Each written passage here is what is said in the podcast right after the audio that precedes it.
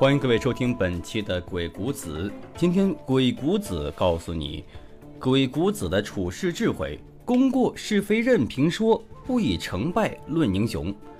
首先，我们来做一道中学思想政治选择题。王阳明主张“心外无物，心即理也”，而他的核心思想在于：A. 唯物主义、唯心主义；二、可知论、不可知论；C. 主观唯心主义，D 辩证法形而上学。相信每一位上过高中的读者朋友都应该做过这道题。对于一个懵懂少年而言，详明心学到底是什么并不重要，而能选对答案拿到高分才是关键。我依稀还记得我的政治老师，那是一个城里人，每次他开着雅马哈摩托从校门口疾驰而过时。都让同学们羡慕不已，而他在帮我们解析这道题目时，他认为王阳明认为万物皆备于我，我心即是天理，是属于典型的主观唯心主义。每次他说到这句话的时候，总是要加重语气，唯心主义是以意识为第一性的，所以相对于马克思唯物主义辩证法而言，是极其落后的。所以每次考试遇到这道题目时，我都能用笔划出一道漂亮的弧线，端庄而优雅的在括号里填上 C。老实说，我的政治课一向很好，我觉得应该归功于我的政治老师，应该归功于他所说的王阳明，因为是他彻底的让我分清唯心主义和唯物主义的关系，因为阳明心学就是一个心字嘛。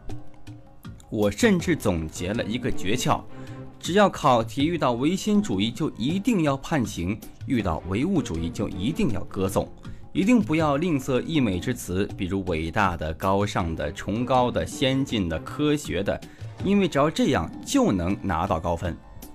而类似的还比如，遇到农民起义军就要深表同情；遇到资本家、地主阶级就是罪恶的等等。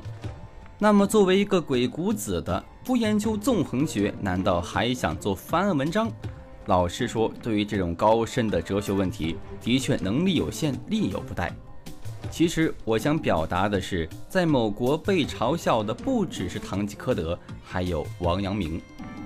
在读《王阳明传》时，他对着老师口出狂言道：“我不当状元，我要当圣人。”单凭这件事就足够被嘲笑。你算老几？当然了，结果王阳明还算成功，至少成了半圣。正交代了这么多，终于能简单说说阳明心学到底是不是唯心主义了。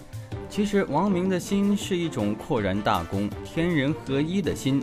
王明说得很清楚：“心即理也，我心就是天理。”而这句话其实就是道德而言的，是一种传承儒家的道德传统，主要表现为一个人是否。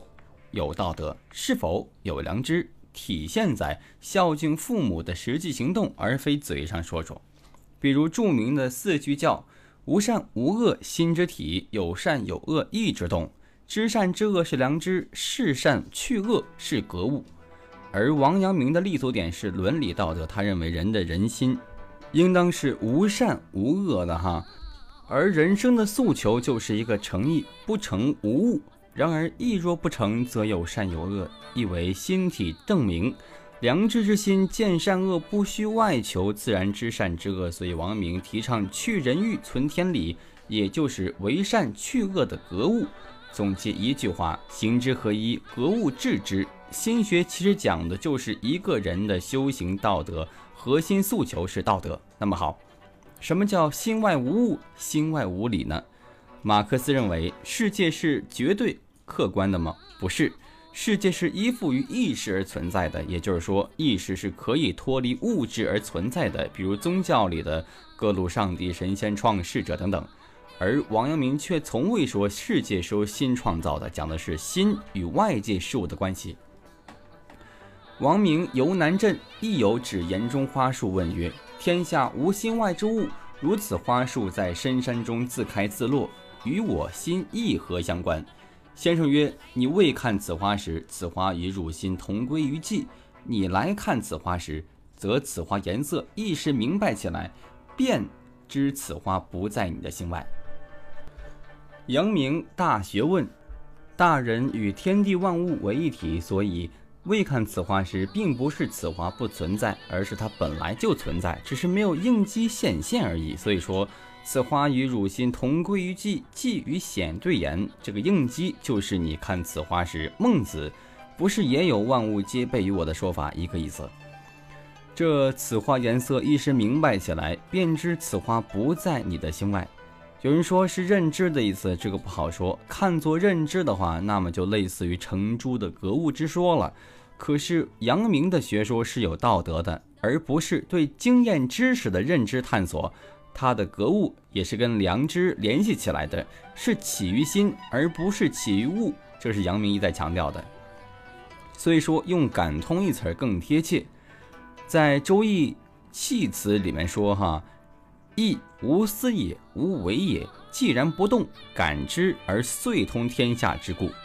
所以未看此花时，良知无思无为；既然不动，看此花时，则感而遂通。心体通向此花，一是明白起来的不是此花的科学结构什么，而只是一种通。梁漱溟先生说，人有三个层次的思维：感觉、判断、直觉。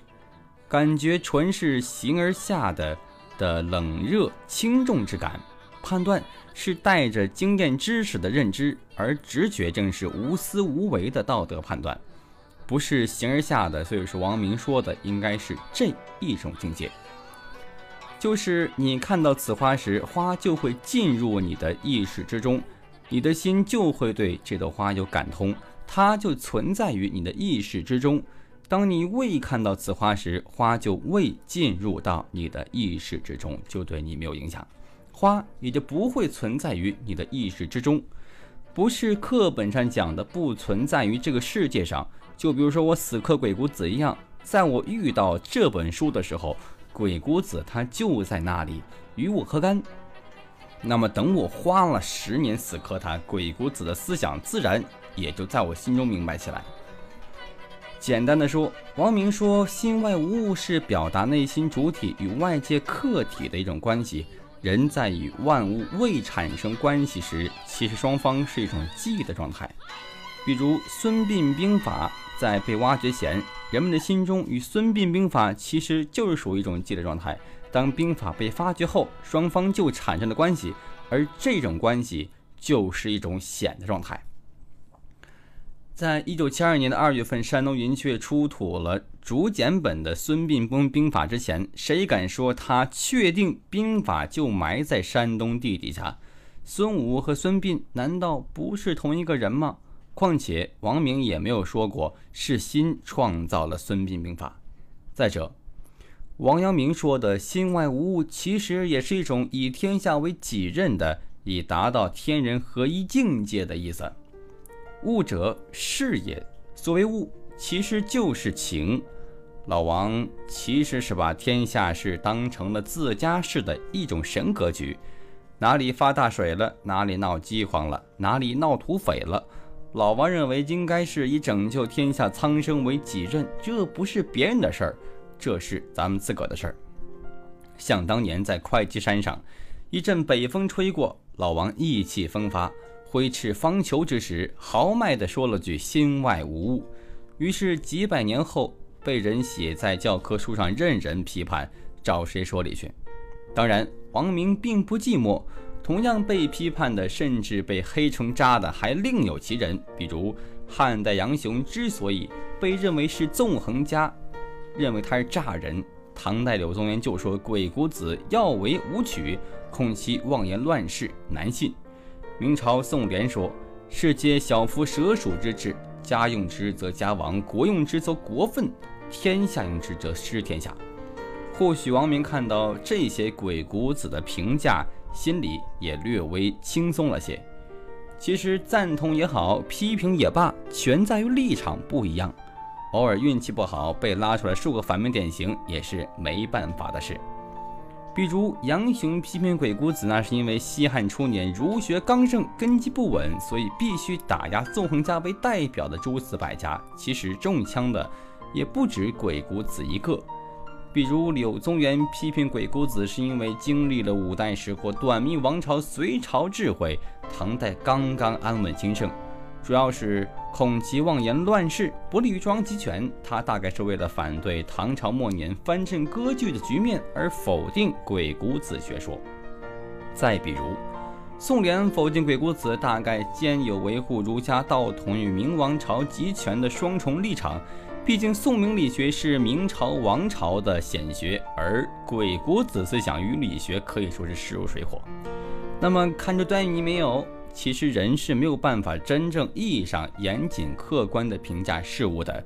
只要是人的判断，其实都会带着主观色彩。任何人都是带有自己的立场，带着自己的利益。